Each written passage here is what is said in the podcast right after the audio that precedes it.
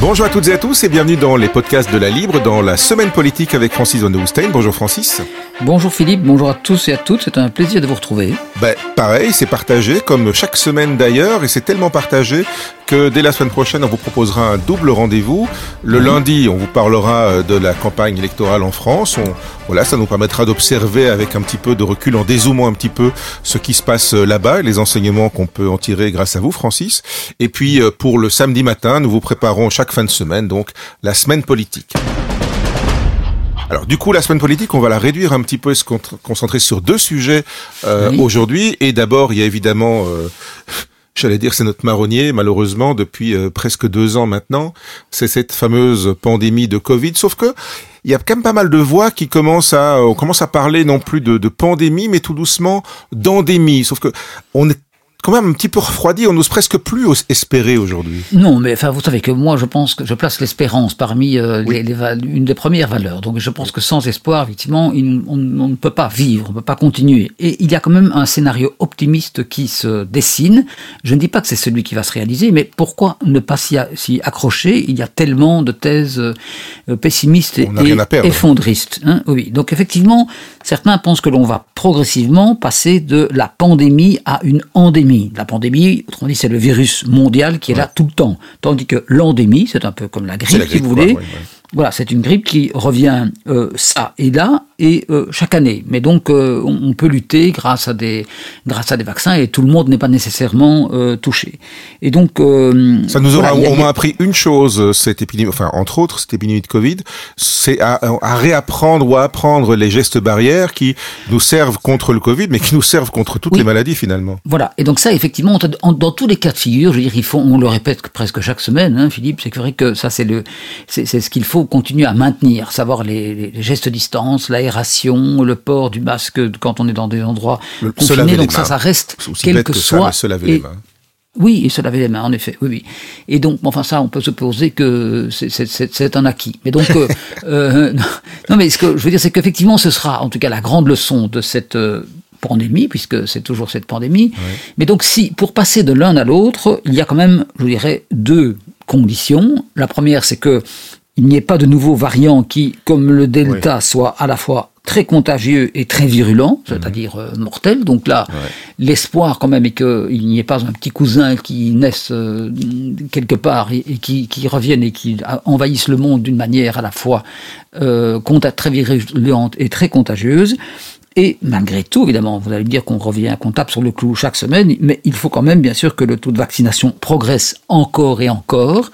Alors, je sais bien que l'espoir est qu'on arrive ainsi à une, immunité collective, euh, grâce au fait que les gens seraient soit vaccinés, soit auraient été atteints, mais il n'empêche que la stratégie vaccinale reste dans tous les cas de figure euh, quelque chose de tout à fait important, puisque voilà, ah, au moins pour éviter les formes graves euh, autant que possible et, euh, et, et limiter au strict minimum les décès aussi. C'est déjà, c'est toujours ça de prix, j'allais dire. Tout à fait. Et donc il faut noter que l'Espagne qui a un taux à peu près comparable, un taux de vaccination à peu près comparable au nôtre, à savoir 81-82%. Et donc là, le, le, débat euh, sur une certaine, un retour à la liberté a déjà été, a été initié par le Premier ministre Pedro Sanchez. Évidemment, comme toujours, il se heurte à une communauté scientifique qui est un peu divisée certains estimant qu'effectivement on est en route vers l'endémie et que l'on peut de, tout doucement, je dis bien tout doucement, desserrer un peu euh, les taux et rendre un peu de, de, liberté euh, aux gens. L'Espagne n'est pas euh, un pays plus facile à gérer que le nôtre parce que là aussi les communautés autonomes comme la Catalogne, etc., ont chacune des optiques assez différentes, des manières de faire assez différentes et c'est ça ne parle pas toujours d'une seule voix. Hein. Non, vous avez tout à fait raison, mais on me faisait remarquer qu'en fait là-bas la stratégie vaccinale a eu un certain succès euh, parce que vous savez qu'on a beaucoup parlé de la, de la, grippe espagnole, hein, donc euh, même si elle n'est peut-être pas née là-bas, mais donc non, elle serait née au Texas si je me souviens oui, bien. Oui, oui, tout à fait. Mais donc il y a, si vous voulez, là-bas un rapport à la vaccination qui est plus accepté apparemment que mhm. dans notre pays ou dans, dans un pays comme la France par exemple, parce que ce sont aussi des gens qui ont souffert de la dictature et il semble que lorsque les stratégies vaccinales ont été mises en œuvre, disons après la deuxième guerre mondiale, eh bien, euh, les, personnes considéraient vraiment comme un, énorme soulagement le fait de pouvoir vacciner euh, leurs enfants. Donc, estimant qu'une enfin, que, puisqu'ils avaient déjà la tragédie de la dictature, eh bien, il fallait pouvoir soigner leurs enfants. Bon, je résume évidemment, mais vous avez compris le sens de, de cette intervention. Donc voilà, il n'est pas exclu qu'on aille progressivement vers une endémie. Évidemment, si dans 15 jours, dans 3 semaines, euh, on est, tous les chiffres sont repartis à la hausse, il faudra oublier cet petit espoir que nous avons distillé aujourd'hui dans les oreilles de nos auditeurs. Oui, il y a toujours évidemment euh, la recommandation de, de l'OMS qui dit, euh, bon, c'est très bien, vous, les pays riches occidentaux, vous vaccinez à tour de bras, mais si on vaccine pas ailleurs dans le monde, ça va vous revenir dans la figure. Oui, et l'OMS dit aussi, demande d'ailleurs aux laboratoires d'essayer de développer non plus des doses qu'il faut injecter, je dirais, à intervalles réguliers, hein, 1, 2, trois, peut-être quatre ou cinq doses, on, sent bien que dans cette stratégie-là, les gens, même les pro-vaccins, pourraient effectivement se lasser. et donc, l'espoir, oui, oui, l'espoir que l'OMS euh, développe, c'est que les vaccins puissent, les, laboratoires puissent mettre au point effectivement un vaccin un peu comme la grippe, si vous voulez, qui, dont, une dose par an suffirait, ce qui est déjà pas mal effectivement. Mais donc euh, voilà, euh, comment dire le il faut là aussi euh, nourrir un certain espoir que la recherche médicale puisse progresser dans ce, dans ce sens-là. Chez nous aussi, on parle quand même beaucoup mm. d'obligations euh, Alors. On se déclare, mais sans vraiment se déclarer. Hein. Les positions ne sont pas très tranchées non plus. Non, et donc ce qu'il faut se réjouir, c'est qu'il y ait enfin un débat parlementaire qui est donc se, se dessine, qui aura lieu dans euh, le siège de la démocratie hein. en Belgique. Oui, oui, oui, oui. Mais donc c'est vrai qu'il y a eu certaines certaines précipitations dans les dans les décisions qui ont été prises, mais bon, face à la pandémie, mm -hmm. voilà, je ne, dirais, je ne veux pas justifier le fait que l'exécutif ait pris toutes les décisions sans passer par le Parlement, mais c'est vrai qu'il fallait agir avec une certaine urgence. Mais concernant l'obligation vaccinale, là, je pense qu'à tout le moins, il faut que les élus de la nation puissent s'exprimer euh, en toute liberté. Et on voit déjà effectivement que se dessinent euh, certaines euh, stratégies et certains, certains positionnements. Il y a des partis qui sont radicalement contre l'obligation vaccinale, par exemple le Vlaams Belang, mais on sait que c'est un parti, c'est le premier parti de Flandre. Le PTB, par exemple, enfin, c'est assez intéressant de noter que le PTB est aussi contre l'obligation vaccinale. Il y a des partis qui sont farouchement pour l'obligation vaccinale, comme par exemple le parti euh, euh, socialiste, donc le PS, ainsi que le CDNV et le CDH.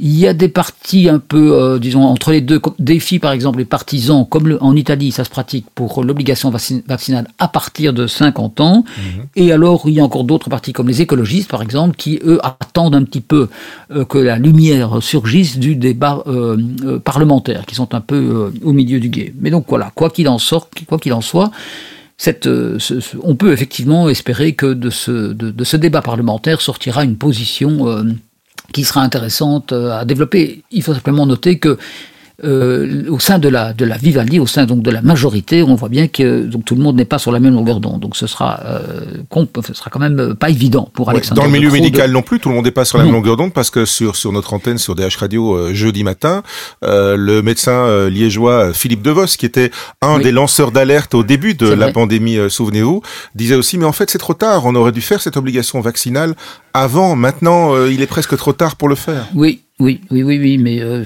moi je me réjouis en tout cas que le débat parlementaire euh, ait lieu et puis on verra sur quoi, sur, quelle position il débouchera. Euh, mais on sait bien que voilà, le, gouvernement étant divisé et composé de sept partis qui ne partagent pas la même opinion, ça ne sera pas évident pour Alexander de Croo de décider. Quand on regarde un peu à, l'étranger, regardons chez nos cousins québécois en Amérique du Nord.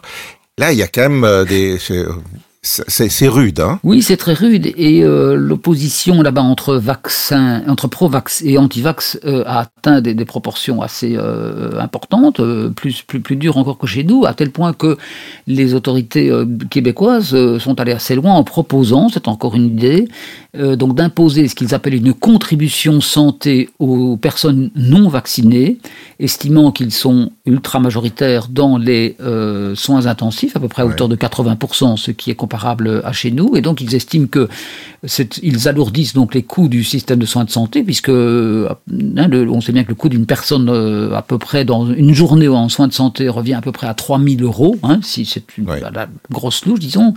Et donc voilà, ils estiment que euh, si on si, on enfin si on dit, si on impose aux non, aux non vaccinés ce genre de contribution santé, eh bien ça les incitera à à, se faire vacciner. Alors, ils ne sont pas les premiers, en fait, parce qu'il y avait déjà un député suisse qui, euh, il, y a, il, y a, un an ou un an et demi, avait proposé exactement que les gens qui ne désirent ne pas se faire vacciner assument euh, les frais de leur hospitalisation, ce qui, grosso modo, est la même chose. Tout le, tout le débat éthique, c'est où on met le curseur? Oui, oui, oui, en effet. Enfin, donc, euh, les médecins, évidemment, ont, euh, sont soumis au, serment Hippocrate qui, Hippocrate, pardon, qui dit bien qu'ils doivent, comment dire, soigner, tout, le monde. Donc, euh, je veux dire, c'est cette stratégie, je veux dire, fiscale, je veux dire, on peut intellectuellement la concevoir. Euh, évidemment, se posera très vite la question euh, est-ce qu'on dit la même chose avec euh, les fumeurs, avec les buveurs, avec les personnes qui, qui, sont en, en, surpoids? Est-ce que parce que eux aussi, je veux dire, ont de, plus de risques mhm. de se retrouver à l'hôpital que les personnes peut-être qui, qui, ont une vie entre guillemets plus, plus, saine? Que, que dira-t-on aussi aux personnes qui ne font pas de sport? Enfin, pour, pour, autant que, enfin, je connais aussi des sportifs qui ont des ennuis, des ennuis de santé. Hein, donc, euh, comme le disait Churchill, à qui on demandait le secret de sa longévité, il répondait no sport. Enfin bon, c'est dit, euh, c'est une boutade bien sûr, mais euh, donc voilà, c'est le, le, la stratégie, je dirais, du, du, Québec répond à, ce ras-le-bol des, des, personnes vaccinées à l'égard des non-vaccinés, mais voilà, elle, pose en tout cas beaucoup de questions éthiques, je trouve. Alors quittons le Covid pour parler euh, d'énergie, d'inflation, d'économie, de notre pouvoir d'achat, parce que la santé c'est une chose, euh, notre capacité à jouir de l'existence euh, en, est une autre. Et là c'est vrai qu'on a vu réapparaître un mot qui avait plutôt disparu de notre vocabulaire depuis quoi Une dizaine, une quinzaine d'années euh, maintenant. C'est l'inflation. Oui, oui, oui, effectivement. On a eu l'habitude de vivre avec une inflation, si pas nulle, en tout cas très, très, très, modérée. Et euh, cette inflation, effectivement, forcément, provoque, enfin, je dirais, le résultat d'une augmentation assez importante du, du, du, coût de la vie, et en particulier ce, le, produit qui se distingue entre guillemets dans cette, dans ce, le panier de, de la ménagère ou du ménager. Hein, euh, c'est évidemment le prix de l'énergie qui euh, flambe euh, d'une manière assez considérable. Et qui fait boule de neige, hein, parce que l'énergie, ça sert aussi à produire des choses qui vont donc monter de prix, à, récolter des fruits et des légumes qui vont donc monter de prix. C'est boule de neige. Il y a un effet de boule de neige puisqu'effectivement, euh, tout, enfin les, prix des autres produits, enfin donc des denrées alimentaires également et de, toute une série d'autres matériaux qui ont besoin d'énergie pour être produits, donc sont connaissent également une forte augmentation.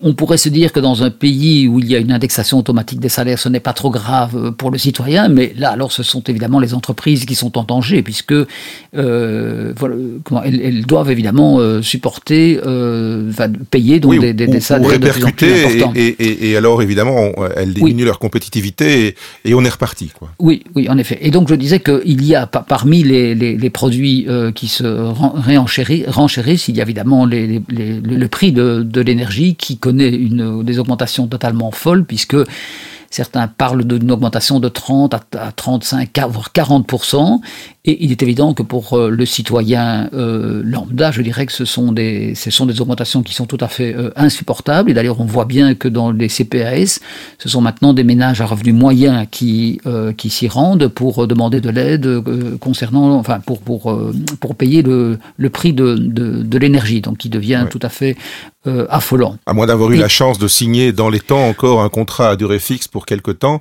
et en espérant que les, les choses se calment à un moment donné. Mais alors, des solutions euh, on en entend, hein, il y, a plein de pistes sur la table, réduction de la TVA, mais tout le monde n'est pas d'accord, chèque énergie, mais certains trouvent que ça sert pas à grand chose. Il y a l'histoire du cliquet inversé qu'on pourrait peut-être réexpliquer. Oui, oui, ça c'est un peu, c'est un peu euh, euh, effectivement compliqué à expliquer ici, donc c'est-à-dire que ça, bref, ça, limiterait, si vous voulez, le, la hausse du, du prix de l'énergie. Je voudrais simplement d'abord rappeler que la, comment dire, l'énergie la moins chère est évidemment celle que l'on ne consomme pas. Donc moi je pense que euh, s'il y a euh, des aides à donner aux personnes, je pense que ce sont surtout euh, les aides à l'isolation des bâtiments, au remplacement des chaudières, parce qu'on sait bien que dans, dans, dans, notre pays et dans les, certaines grandes villes, et notamment dans les logements sociaux, eh bien, il y a des, il y a des, il y a, des fissures, je dirais, autour des fenêtres. Donc, ce sont des, des, des, chaudières sont souvent très très anciennes, et donc ce sont des bâtiments très difficiles à chauffer. Et donc, ce sont, c'est parmi ce public euh, précarisés que les, les, les factures s'envolent. Donc je pense qu'il faut il faudrait un grand plan de d'économie d'énergie, d'isolation des bâtiments. Alors le, le problème de tous les dispositifs dont on a parlé tout à l'heure, c'est que les aides viennent après, a posteriori. Je pense qu'il Alors, quand c'est le logement social, c'est la société de logement social qui doit investir. Donc, pour le, le, le, le, locataire, euh, c'est entre guillemets euh, pas pas grave. Par contre, quand c'est votre propre maison et que vous êtes déjà un peu euh, ricrac et qu'il faut d'abord investir vous-même pour améliorer le logement et récupérer les aides un an ou deux ans plus tard, c'est dur, quoi. Oui, en effet. Oui. Donc, c'est la raison pour laquelle je pense qu'il faut intervenir rapidement. Alors, je sais que je fais souvent des comparaisons avec la France et on sait bien, en plus, qu'on est dans une campagne électorale. Et donc, oui, là-bas, on va raser euh, gratis maintenant. Hein. non, mais que Emmanuel Macron et tous ses ministres se baladent avec un carnet de chèques. Et donc, euh, chaque fois qu'il y a un problème, on a encore vu dans le, après la grève des enseignants hier, eh bien, on allonge une série de milliards. Et effectivement, en matière de, prix de l'énergie, donc là, ils ont décidé de mettre 16 milliards sur la table, d'une part en demandant à EDF, principal fournisseur, de, de, de, faire un, de, vendre son électricité son électricité moins chère, puisque vous savez qu'en France, euh, l'électricité est très utilisée pour le chauffage, et le gouvernement a aussi décidé de réduire à zéro la, taxe qu'il paye sur le, qu'il prélève plutôt sur le sur l'énergie, ce qui correspond un petit peu à une réduction à zéro du, de, la TVA, si vous voulez, chez nous. qui est à 21%, que certains veulent réduire à 6%, mais c'est un peu évidemment injuste, entre guillemets, puisque ça favoriserait également les, les, les gros revenus. Tout ça pour dire qu'effectivement, le débat a lieu, là encore, euh, au Parlement et au sein du gouvernement, et que j'espère simplement que le, gouvernement tranchera vite et trouvera une solution qui sera rapide et qui, aidera euh, les, personnes qui sont en réelle difficulté et qui, ont, euh, qui éprouvent beaucoup de mal à, payer des factures qui s'envolent, qui s'envolent littéralement. Voilà, euh, bah, croisons les doigts et espérons parce que nous sommes tous logés euh, à la même enseigne. Hein. Oui, oui, en effet. Et je pense que, je veux pas dire que l'hiver commence, mais voilà. Heureusement, il n'a pas, jusqu'ici, pas été trop rigoureux cette année. On aura au moins, pour l'instant, échappé euh, au pire. La conclusion de ceci est que, voilà, il faudrait hein, que le, le, gouvernement développe un, un plan, je dirais, énergétique qui, euh, voilà, qui, qui, qui, ne pousse pas euh, le gouvernement et les Belges à, à se poser les mêmes questions euh, de chaque année. Donc voilà, ça devrait être un plan de longue, sur le, réparti sur le long terme. On se retrouve euh, lundi avec peut-être une mise en ligne euh, mardi, euh, Francis, pour parler donc des élections françaises et de Macron et ses ministres qui font le tour du pays avec un, un carnet de chèques. D'ici là, à toutes et à tous, un très bon week-end et à la semaine prochaine, Francis. Merci Philippe, à très bientôt.